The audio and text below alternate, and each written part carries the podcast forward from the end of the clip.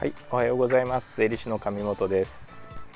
はい、この配信は、え会社経営と家族の、え家庭の両立を目指す一人起業家、一人社長の方が知って得する、え経営やお金の豆知識について、え配信していきたいと思います。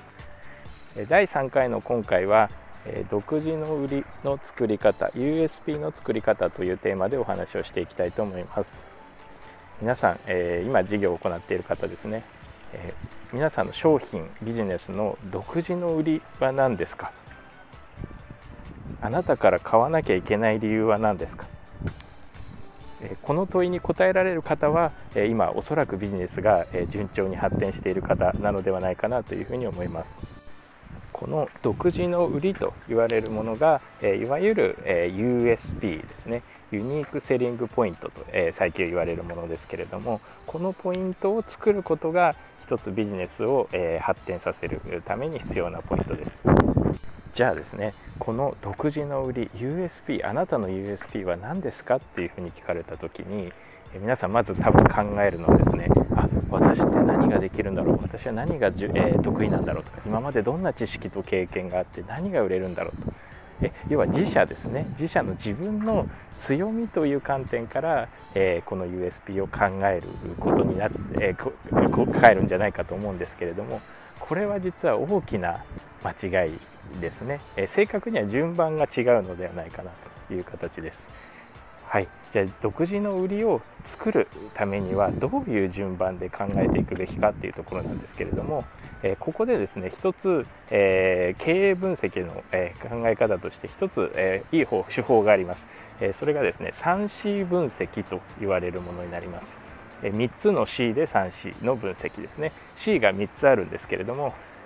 え1つはカスタマー顧客ですね。顧客。で2つ目がコンペティション、え競合ですね。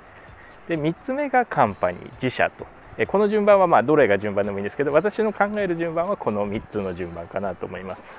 顧客競合自社という順番で分析を行っていくべきかなと思います。はい。で1つ目の顧客ですね。今事業を行っている皆さんの現在お客様はどんな人ですかどんな悩みがありますか？これについて、えまずお答えができる人明確にお答えができる人はどれぐらいいらっしゃいますでしょうか、えー、まあ、いわゆるペルソナと言われるようなものかと思うんですけれどもお客様がま何十代、えで何十代の方どういう性別でどういうライフスタイルどういう家族構成でどういう行動をして御社の商品を買うのかと。いうような分析をされている方多数、えー、もちろん中にいらっしゃると思うんですけれどもこのお客様の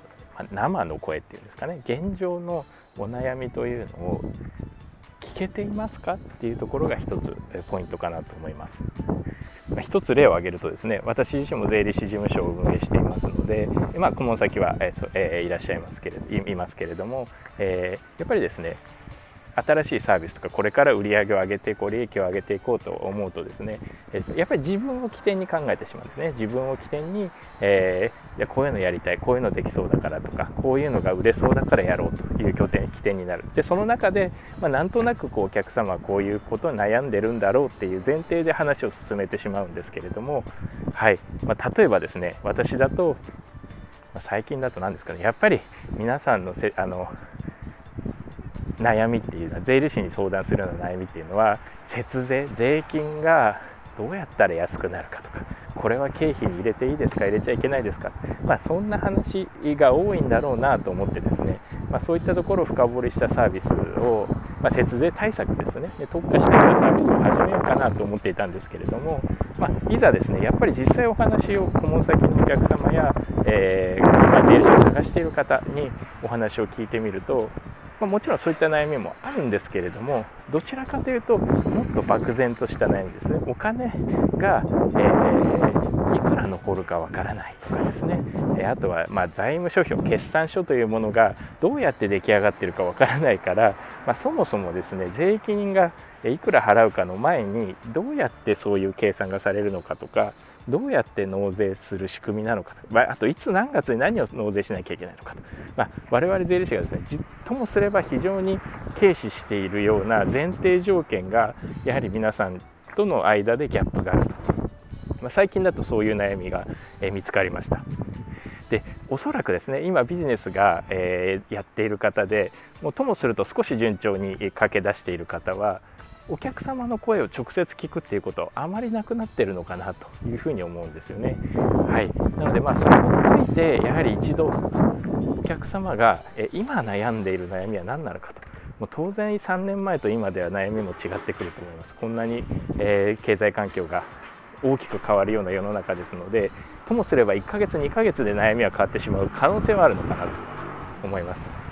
なので、まあ、まずちょっと今日のテーマ USP の作り方の1つ目になるんですけれども、え 3C 分析の1つ目、え顧客の、え分析というのがまず必要なのかなというふうに思います。お客様はどんな人で何を欲しがっているのか、